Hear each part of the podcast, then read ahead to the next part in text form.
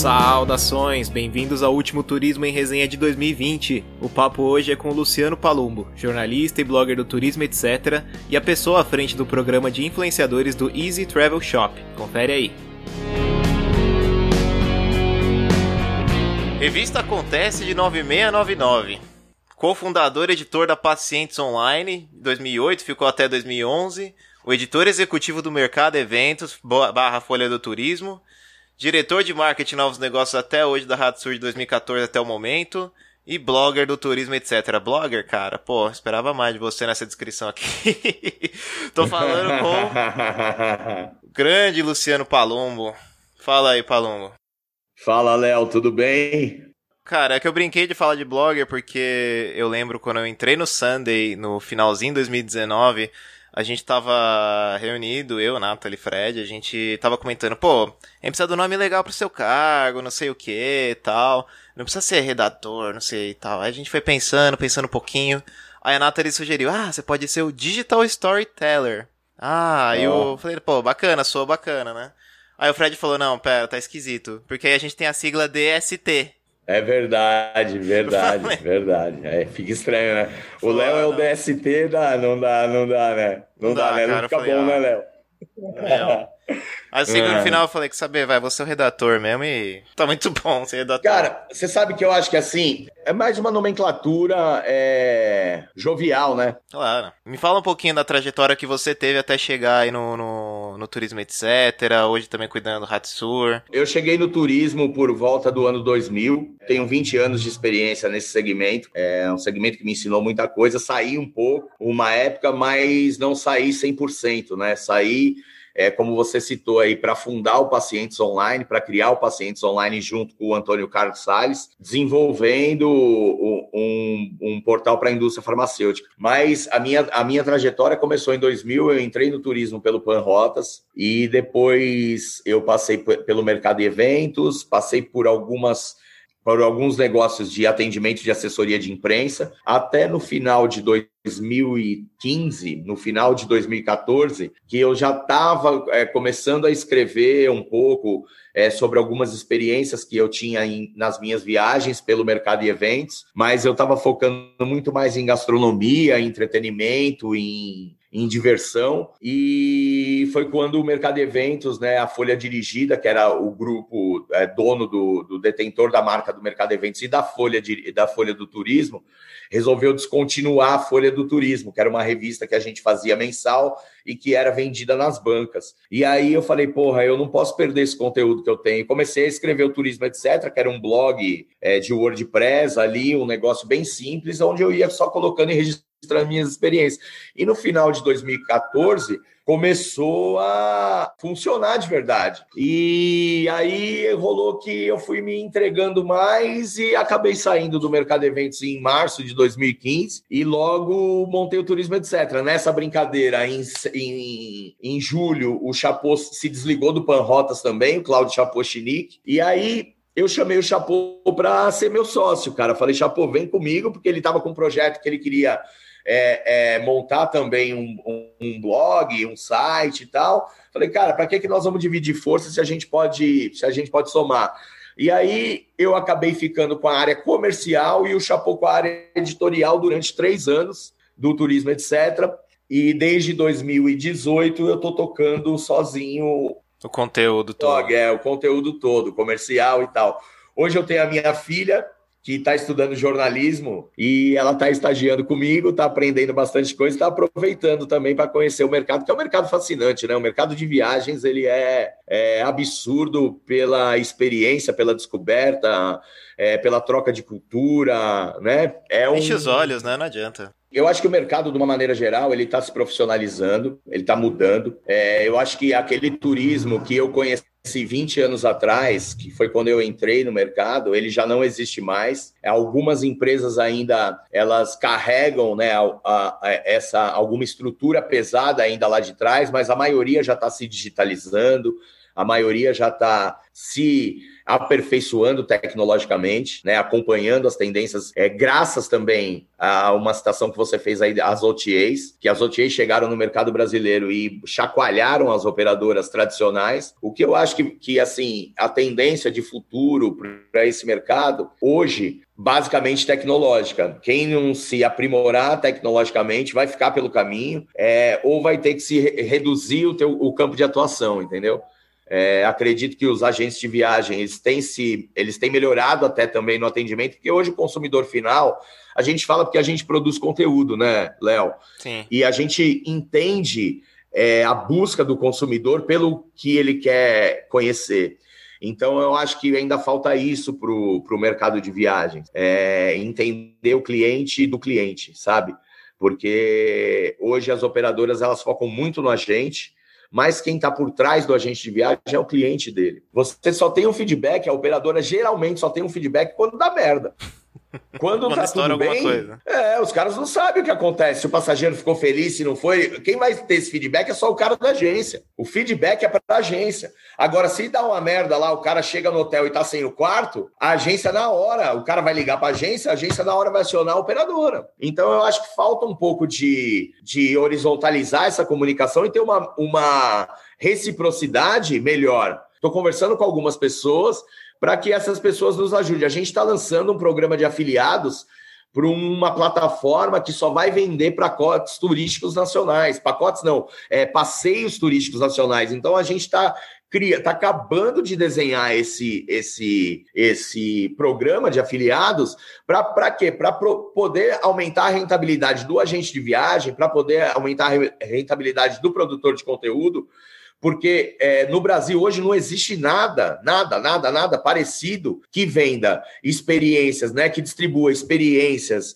é, regionais. Eu estou falando de passeios e, e atividades de lazer só. A gente não vai ter é, diária de hotel, a gente não vai ter diária de carro, a gente não vai ter de é, é, aéreo, a gente não vai ter nada disso. A gente vai ter único exclusivamente relacionado a hotéis o day use. E qual vai ser o nome? Então, o nome já tem, já está rolando, é, é, já tá rolando o, o, o, soft opening com os agentes de viagem, chama Easy Travel Shop. Quem está à Easy frente é o Michel Barcoxi. Ah, tá é o Michel Barcoxi, é que é, é ex-Flytour, ex-CVC, a Bárbara Piccolo está com ele também, o Marcos Tadeu está com ele também, da TMC. Tem uma, uma galera muito boa, junta, engajada no turismo, mas que resolveu focar numa, em algo diferente. Eu entrei nesse negócio justamente para desenvolver essa área de afiliados digitais, para trazer os produtores de conteúdo para perto da, da, da ferramenta, porque hoje o grande canal de, de divulgação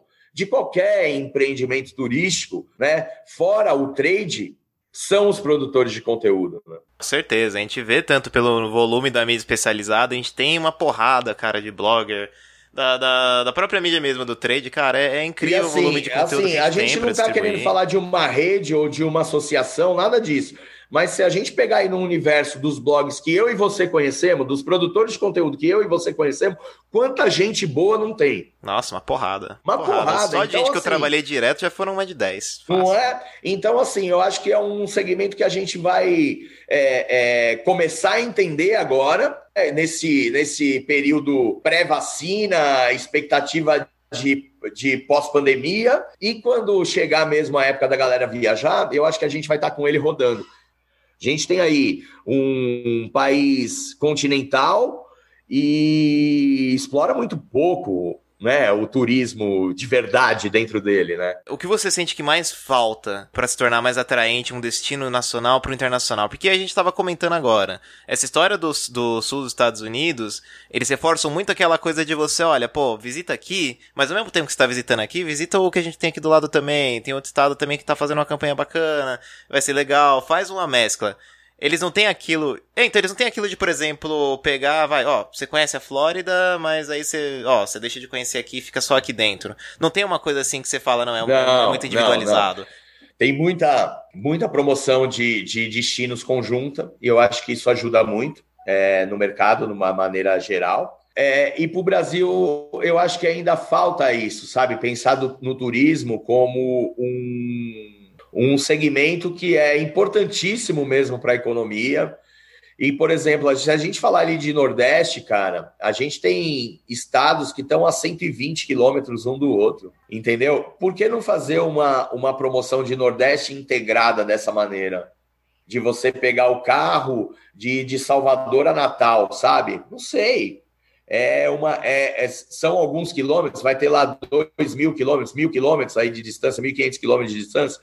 Mas você, nesse, nesse intervalo, você tem como conhecer muita coisa. Por exemplo, eu fui a alguns lugares há, alguns anos que eu me encantei demais, cara. Por exemplo, é, Maceió é demais, Maragogi é demais, Barra do Gramame na Paraíba, é, Natal, as, as dunas lá de, de Genipabu. E a gente está preocupado em viajar para outros países. O brasileiro está preocupado por quê? Porque a cultura de consumo nossa é gringa. Também. Tudo que tem lá fora é melhor do que tem aqui. O brasileiro, de uma maneira geral, estou sendo genérico aqui acostumou que a grama do vizinho é mais verde que a dele. Mas aí você não, você não acha também que ao mesmo tempo a gente não tem também um problema de preço aqui no Brasil? Até mesmo pro brasileiro aqui, cara, pra você viajar internamente não é caro pra caralho? Ah, mas aí, Léo, aí de novo, Pô, então. ó, problemas infraestruturais, malha aérea.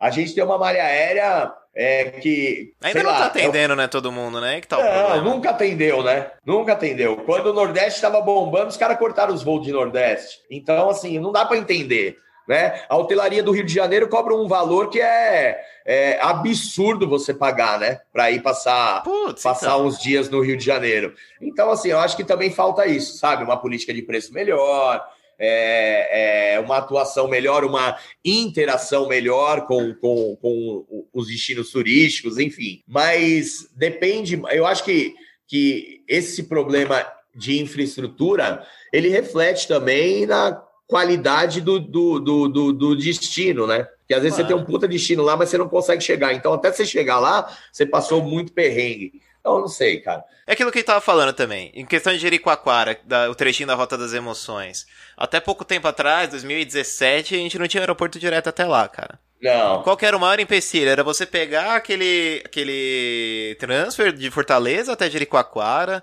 Passando ali umas 6 horas ou até mais. A gente, de vez em quando, você fica até desestimulado a fazer uma, um roteiro nacional, justamente por conta de preço, condição, às vezes. Verdade, fala, cara... verdade, verdade. Às vezes é mais barato você comprar um voo e ficar umas, umas cinco dias em Buenos Aires do que então, você viajar para o Nordeste. Eu concordo com a isso, concordo. Tem uma cultura que olha muito em preço, aí que tá o negócio. É, é, mas assim, se você planejar a tua viagem, você consegue pagar ela barato. É se você é... comprar a tua viagem com antecedência, você consegue gastar menos. Então, uma coisa que ainda assim a gente. São poucas pessoas que têm. Por exemplo, por mais que eu trabalhe com o mercado de viagens, eu me propus né, um, um compromisso há três anos atrás, há quatro anos atrás, de todos os anos fazer uma viagem internacional com a minha família. Só que essa viagem internacional eu não ganho, cara, eu pago. Então, assim, é uma viagem internacional. A minha família não é pequena, mas as pessoas. A, a minha família é pequena, são quatro pessoas, mas são pessoas grandes. Então eu já não pago mais, eu, eu não, não, tenho mais desconto de criança, eu não tenho mais desconto de. Entendeu? É tudo adulto, velho. É tudo cavalão. Então, assim, você faz uma viagem para Europa, você gasta 10 pau, eu gasto 40. Então, se eu não me programar para fazer essa viagem, eu nunca vou viajar. Eu nunca vou viajar. Às vezes acontece de você chegar num lugar e fazer um stories e não ter lugar para ficar ainda, porque você está escolhendo, que a gente, a gente tem viajado assim às vezes. Ah, vamos para lá, vamos. Onde nós vamos ficar? Não sei. Vamos ver o que, que, tem de melhor lá. E aí a gente, às vezes, tem optado a viajar também com uma barraca e ficar em camping. Aí você falou de gastar 40 pau na, na, na Europa pra você fazer planejado direitinho. Agora, se fosse para você ir pra Jericoacoara, vai, que a gente tava comentando. Quanto você acha que ia ficar mais ou menos esse? Ah, eu acho que você gasta uns de, de sei lá, de uns 5 mil reais, 6 mil reais pra por pessoa, mundo? né? Não, ah, por pessoa, não, não, tá. por pessoa. Aí já vai, vai uns 20 conto, aí, claro, aí tem um gasto. É uma viagem, é uma viagem 50% tal. mais barata, cara. É mais barato, né? Mas 50% é mais barato e eu, e eu não tô te e você não tá ficando em hostel, você não tá camelando, você tem um 4x4, você tem um bug, você tem, eu tô te colocando o preço de tudo já para você passear lá. Então acho que assim, eu acho que vale também, é, eu acho que falta muito da da ânsia, da ganância da, da viagem do público brasileiro pelos destinos nacionais também, sabe, Léo? Eu acho que Sim. tem. Eu acho que todo mundo tem culpa. É cultural também, né? É, de não ser melhor do que é. Eu acho que todo mundo tem culpa de não ser melhor do que é. Mas, cara, a gente tem de tudo para ser o melhor, né? Nós somos um país. O país é bom pra caramba, cara. Nosso país é muito bom. Meu, e nessa parte da hora de você falar do, da produção do conteúdo, do Easy Travel, o quão que foi importante você ter tido já essa experiência, tanto trade e esse público final que você está lidando desde 2015? Eu acho que foi fundamental para que o Michel me chamasse para compor o projeto. Outra coisa que foi fundamental para mim foi participar do Travel Conference, ser um parceiro do Travel Conference, né? O, o Flávio, o Guilherme, o Rômulo e a Mirella, que são as cabeças do Travel Conference, eles me convidaram para fazer o comercial do evento desde o primeiro ano, desde a primeira edição. E eu, quando eu me aproximei deles, eu tive um mind, uma metanoia absurda. Na verdade, é, em 2016 eu conheci duas figuras é, do mundo de produção de conteúdo digital. Uma que foi o Andy Spinelli, do Destinos Imperdíveis, e o outro cara foi o Flávio Antunes do Dicas de Viagem. E como eu era trade nessa época, é, desculpa, 2014, como eu era trade nessa época, eu dei muitas é, opções para eles alavancarem os negócios deles fazendo negócio com trade. E eles me ajudaram muito com a tecnologia, me ajudaram com lições mesmo, com aulas sobre SEO, sobre postagem, porque eu, eu venho um jornalismo de redação, Léo, eu venho do jornalismo antigo. Eu tenho ainda caderneta de telefone, anotada a lápis com o telefone da galera, porque eu tenho medo de dar um pau no meu telefone, ou no meu Google, no meu Gmail, no meu, na minha nuvem, e eu perder todos os meus contatos. É, eu sou de uma época que o maior bem de um jornalista era a agenda telefônica dele, é um jornalista sem contato para ninguém. Então, assim, e hoje a gente vê assim, ó, de jornalistas que não se relacionam no nosso mercado. Então, às vezes, por isso que a gente tem dificuldade, às vezes, de vender uma pauta, de comprar uma pauta, que a galera não se relaciona, não sabe se relacionar. Hoje ficou muito digital, muito zap, muito parará. Então, aquele lance que a gente tinha da entrevista, do tete a tete, acabou. Então, e aí, e aí eu conheci esses caras, esses caras abriram a minha mente. Daí em diante, o, o turismo, etc., que era B2B, B2C, passou a ser completamente B2C. Então eu venho do mercado B2B, trago uma bagagem B2B muito grande. E de 2015 para cá eu comecei a desenvolver essa, essa mentalidade B2C. E aí eu comecei a trabalhar com marketing de afiliados, eu comecei a expandir o meu negócio para não buscar só patrocínio privado, para ter o rendimento passivo é, é, auxiliado pela internet, pelos meus conteúdos, pelas minhas palavras-chave. E esses caras foram me abrindo a cabeça, até que eu conheci Guilherme Tetamante. Então, e olha só, eu não conheci o Guilherme. Eu era amigo do irmão do Guilherme há 10 anos. E um dia o irmão dele falou: Cara, meu irmão também é blogueiro, cara, preciso te apresentar meu irmão. Aí o dia que ele foi me apresentar o irmão dele, eu conheci duas pessoas, de novo: Guilherme Tetamante e Fábio do blog Dicas de Nova York. E aí, cara, quando eu conheci esses dois caras, foi que assim, pau, sabe? Deu uma explosão na minha cabeça. Eu juntei todo aquele conteúdo do Flávio. O Flávio virou meu irmão, meu guru. Tudo que eu faço no turismo, etc., hoje eu não faço sem consultar o Flávio e o Guilherme, para você ter uma ideia da dependência tecnológica que a gente tem ou não é da dependência tecnológica, que os caras são muito bons no que eles fazem. Então eu virei dependente deles nisso.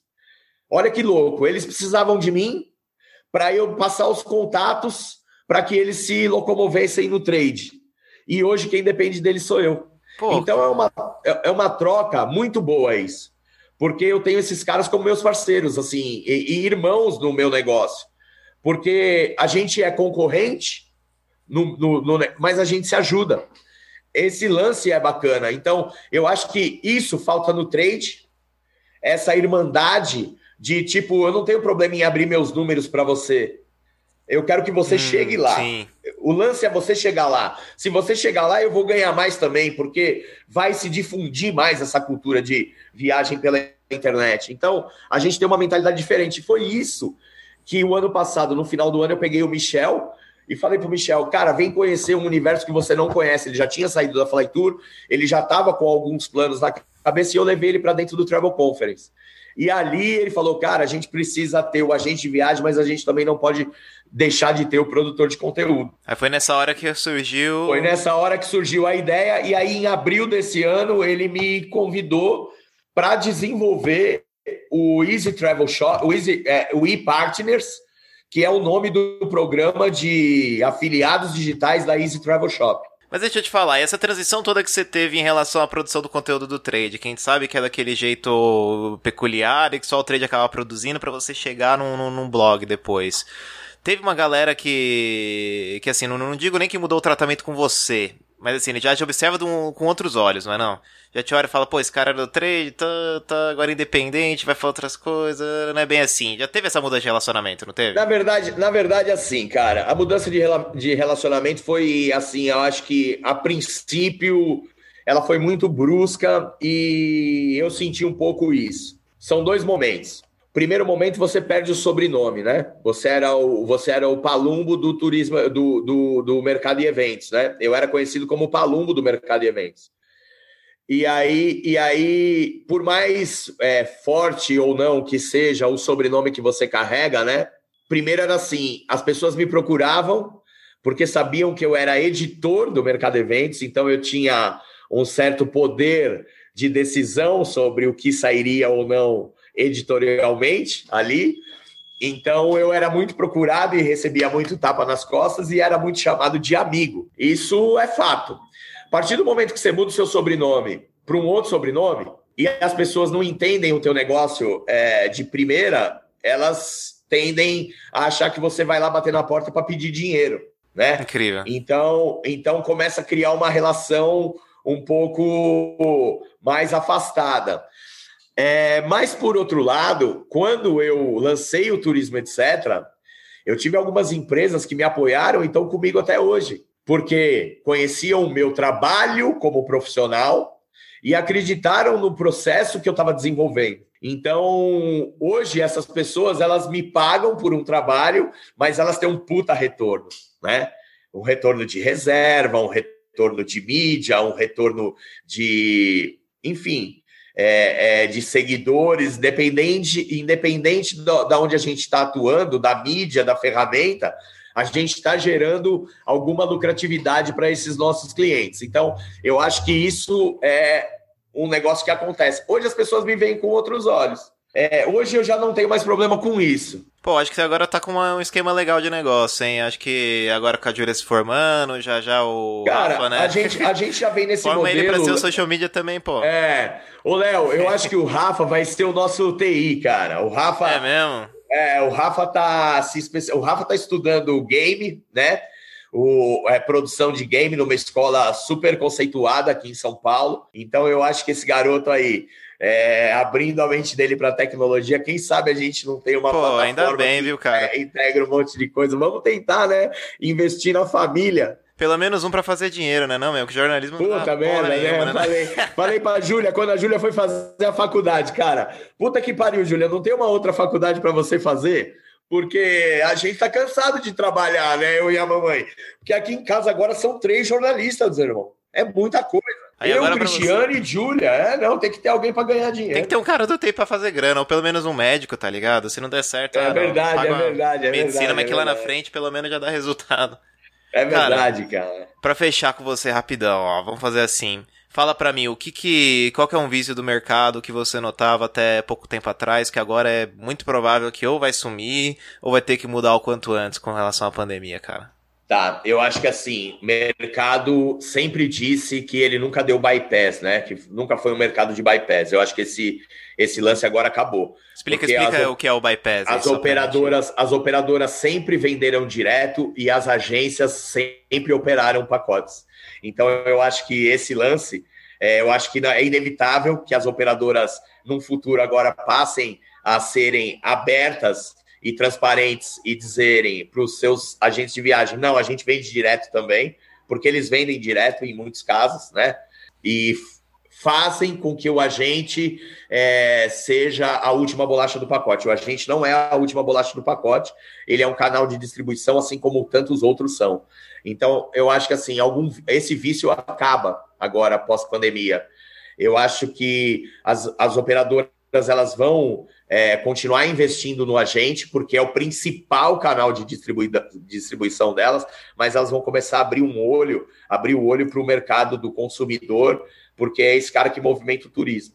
E esse lance de é, não ter mais transparência na relação acabou. Eu acho que esse foi um lance que a pandemia trouxe, né? O digital, essa comunicação de você não precisar mais ir até a visita, fazer a visita e tal, e trazer mais transparência aos negócios, porque todo mundo vende para todo mundo. Então, não adianta você chegar na mídia e falar, não, eu sou 100% agente de viagem, quando eu, eu ligando lá, consigo comprar um pacote direto. Então, eu acho que isso vai mudar. É uma das coisas isso, que vai se vício, alterar, né?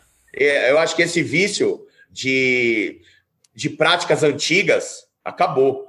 Até porque a galera que está assumindo a direção das empresas agora, as gerências, as coordenações, são pessoas mais jovens e pessoas que não têm é, a ligação é, corruptiva ou, sabe, do passado. Está trazendo um, um compliance para os negócios atuais, mesmo se a empresa é pequena. Não precisa mais ser uma empresa grande para se falar de compliance. Hoje as pessoas têm compliance no seu negócio pessoal, entendeu? É isso que você tinha comentado também no começo, né? Aquela profissionalização extra também que falta para o setor. Tá né, bom, é isso aí, é isso aí. É isso aí, a bola está acabando no mercado, né? Ainda não acabou, mas está acabando. Então, algumas coisas eu acho que vai profissionalizar, vai melhorar. Vai melhorar muito. Pessoal, se vocês gostaram do conteúdo, não deixem de seguir o cast pelo Spotify ou pela plataforma que preferirem. E também não deixem de seguir o Turismo em Resenha nas redes sociais. Por elas, eu dou dica de quem será o próximo entrevistado, mostro um pouco dos bastidores e leio as mensagens enviadas por vocês. É só seguir no Facebook e Instagram, Turismo em Resenha tudo junto, e no Twitter, Tour em Resenha. Combinado? Até a próxima.